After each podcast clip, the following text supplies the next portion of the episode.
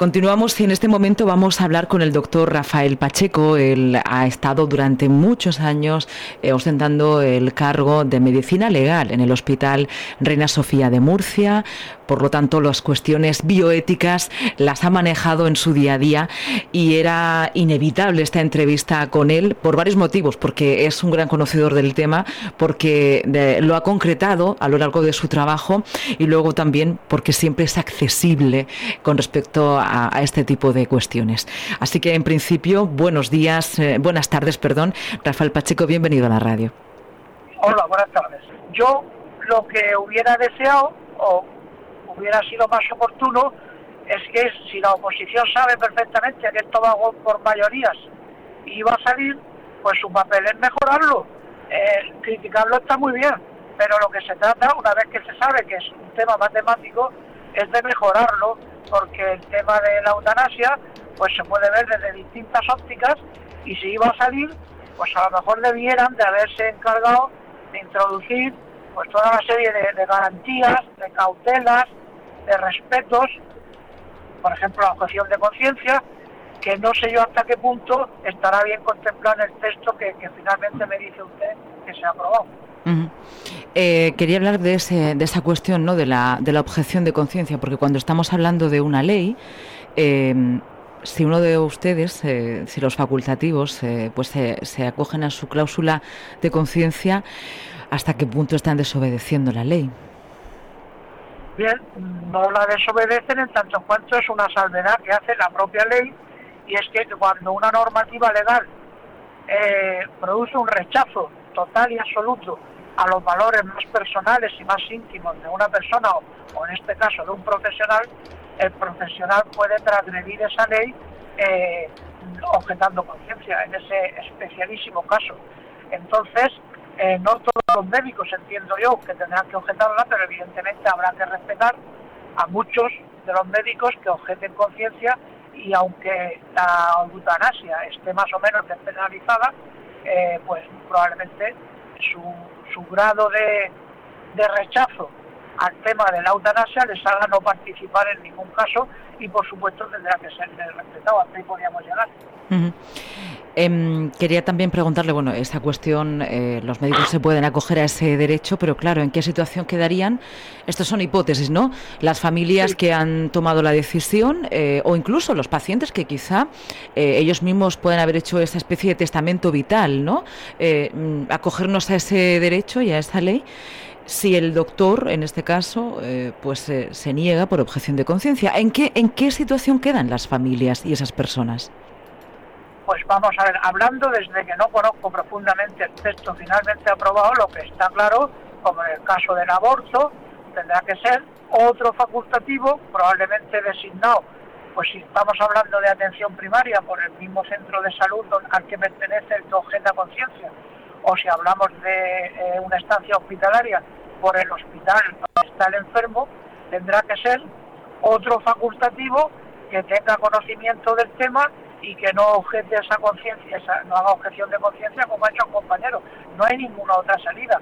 El tema del testamento vital que ha, que ha mencionado es básico, es fundamental y es muy recomendable, porque a través de ese documento de instrucciones previas, cualquier paciente, incluso cuando todavía no es paciente, cuando se trata solo de un ciudadano que no está enfermo, pues dice un poco cuáles son sus valores fundamentales de tipo ideológico, de tipo religioso, de tipo moral, de naturaleza ética y nombra, nombra un representante que luego será el intérprete ante el equipo terapéutico de lo que él ha dicho y sobre todo de lo que ha querido decir. Mm. Entonces, pues eso, si se en, el testamento vital este paciente ha hecho especial ahínco en que en una situación de sufrimiento y que él solicite la eutanasia, se le respete, pues a lo mejor habrá algún médico que, estará dispuesto a cumplir con su voluntad, evidentemente. Bueno, tengo que, matizar, eh, porque el hecho que está la ley aprobada, pero bueno, a ver, el Congreso lo que ha hecho es uno de los trámites, ¿no? Ha admitido a trámite parlamentario eh, ah, la ley de auto... Bueno, pero es, una, es uno de los pasos previos. Queda recorrido. sí, queda un poco, quedan enmiendas, pero bueno, se ha admitido a trámite, es decir, si se admite por tercera vez a trámite parlamentario esta ley, pues eh, podríamos decir que está ya en la cadena para la aprobación, ¿no? Ahí, lo que, tiene, ahí tiene un papel, perdón, un papel fundamental la oposición. Para enmendar. Claro, no, yo diría más que enmendar que sí, mejorar. Mejorar en el, sentido de, de, respeto, de la voluntad del paciente, que sea inequívoca, que sea insistente, que no haya ninguna duda, que no esté en un momento de una depresión. Por supuesto que no lo haga porque supone que es una carga para el resto de sus familiares.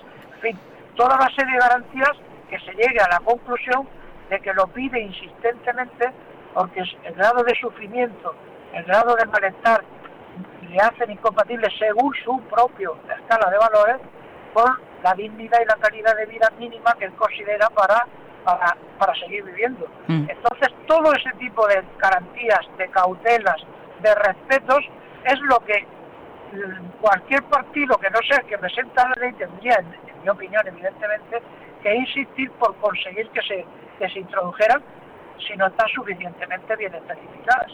Mm. Porque el tema de la ley se dice mucho la pendiente resbaladiza. Ayer, ayer yo oí decir algún disparate como que esto va a servir para quitarse gente de encima y pensionistas. Eso es un disparate, una ley no está para eso. Y sobre todo, si es un riesgo, que, yo entiendo que eso no es un riesgo, pero si alguien cree que es un riesgo, establezcase en la propia ley los mecanismos que impidan que eso se produzca y sanciones si se da. Lo típico de echar la ley, echar la trampa, pues si conocemos lo que podría pasar, evitemos que pase y sancionemos duramente en el caso de que pase. Mm. Eso creo yo que sería la actitud de un grupo de parlamentarios distinto al que ha presentado este. Mm.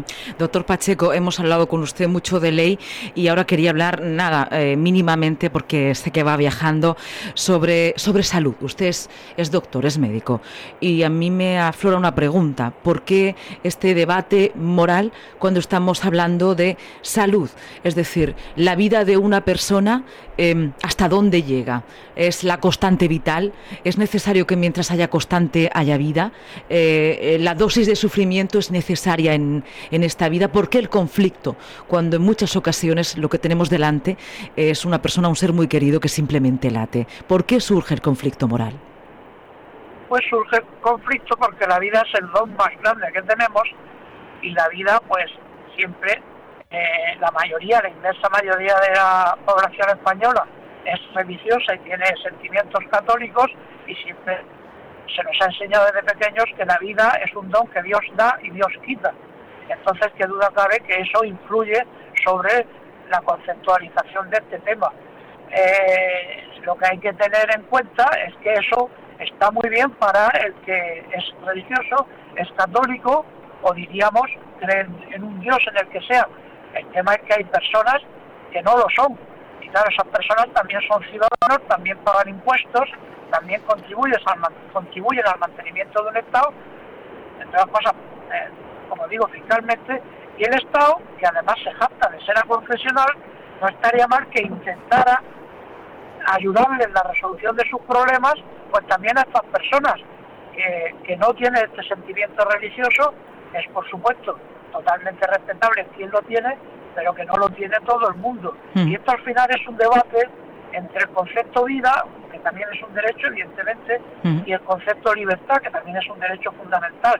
¿Qué debe de prevalecer entre la vida que una persona rechaza y la libertad que tiene para precisamente para que voluntariamente la rechace y alguien le haga caso porque no puede quitársela? Pues el tema, yo creo que la clave es el término humana, vida humana. Porque claro, vida también tienen los animales y no se nos presenta ningún problema ético con ellos. El problema es la vida humana en un momento dado puede interrumpirse voluntariamente aún a petición expresa, manifiesta y reiterada del portador de esa vida, del dueño de esa vida? Bien, esa es la pregunta de naturaleza ética.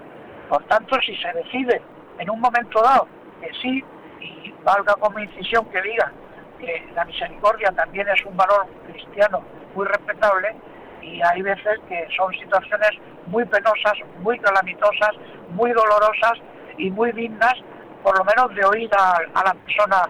Y si una persona, insisto, reiteradamente solicita y pide que se le, que se le ayude a salir de eso que él vivencia como un auténtico martirio, como una malísima situación, y únicamente el problema que tiene es que no puede suicidarse porque claro está el suicidio. Pero el tema de la eutanasia es el que no quiere vivir, pero no tiene capacidad de quitarse la vida.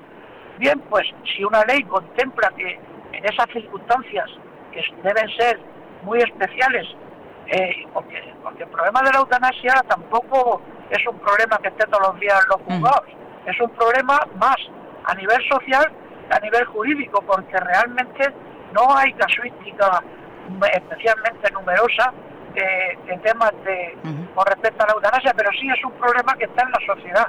Y bueno, y no está más que el Estado, a través del Poder Legislativo, que es un poder del Estado, intente regular eso. Por tanto, el debate yo creo que no es ley de eutanasia sí o no, que por supuesto nunca será ley de eutanasia, sino de despenalización, en algunos casos de la eutanasia. El tema es cómo es esa ley y qué derechos y qué libertades intenta, por un lado, proteger al que la solicita y por otro lado, proteger al resto para que en ningún momento se pueda practicar en él la eutanasia si no es su deseo y es su voluntad, por muy calamitosa que sea su situación de, carácter médico o patológico, si no la pide, insisto, reiteradamente, conscientemente, con garantías psiquiátricas, con garantías jurídicas, éticas y de todo índole. El debate es ese. Y luego hay, no sé si me estoy entendiendo demasiado, bien, bien. hay un tema, hay un tema que, nos afecta a los médicos y que sí que tiene su importancia. Es el tema de que el médico siempre fue visto como agente de vida, como agente de salud. Entonces, si finalmente, en circunstancias especialísimas y una vez, una vez respetadas todas estas cautelas que hemos hablado, el médico pudiera practicar la eutanasia y no se negara a hacerlo, socialmente costaría trabajo verlo como agente de muerte, porque como digo, tradicionalmente el médico ha sido agente de vida. Claro, no le va a tocar hacer, hacer la eutanasia en el caso de que se haga a nadie que no vaya a ser el médico. El debate social de dentro de unos años será qué médico, qué cautelas toma la ley para que el de cabecera, el internista, el forense que está acostumbrado a los cadáveres, eh, o hacemos un cuerpo de médicos eutanizadores esto puede parecer un poco eh, hacer un poco focoso el tema, pero ese va a ser el ese va a ser el debate en unos 5, 6, 7 años próximos, dando por hecho que se aprobará la ley de eutanasia si finalmente se aprueba. Mm. Pues doctor, muchas gracias porque además ese será el segundo paso para la profesión médica, pero seguro que también es un caso, y esto es quizá hacer hipótesis, que nos dará garantías médicas también a los usuarios y pacientes, siempre con ese debate de fondo, ¿qué es la vida? Si es tener constantes vitales, si es tener una latencia o la vida también implica una dosis de dignidad para ser vivida. Ese supongo que es el debate de fondo. Muchísimas gracias. Tendremos... sí, sí. Perdón, si se me permite una última cosa a nivel de utilidad social, cuanto mejor funcione la medicina paliativa, cuanto más llegue a todos los enfermos y en todas las circunstancias, menos casos de eutanasia se darán, porque lo que se busca es una muerte digna en las personas y una buena medicina paliativa garantiza esa muerte digna, asistida y acompañada. En tanto en cuanto la medicina paliativa esté extendida, eh, los casos de eutanasia serán una excepción. Y mm. bien, esa excepción, pues si finalmente el Estado contempla la posibilidad de tenerla en cuenta y darle una salida, pues tendríamos que decir muy entre comillas, bienvenida sea si la salida si la salida es buena, si la ley es correcta y contempla todas las sensibilidades. Pues doctor, muchas gracias. Doctor Rafael Pacheco, desde una persona que ha sentado el cargo de medicina legal en el Hospital Reina Sofía, le agradecemos mucho este apartado que ha hecho en la radio eh, mientras iba también conduciendo Camino de Madrid. Gracias por atender a nuestros micrófonos. Un abrazo. A ustedes. Buenas tardes.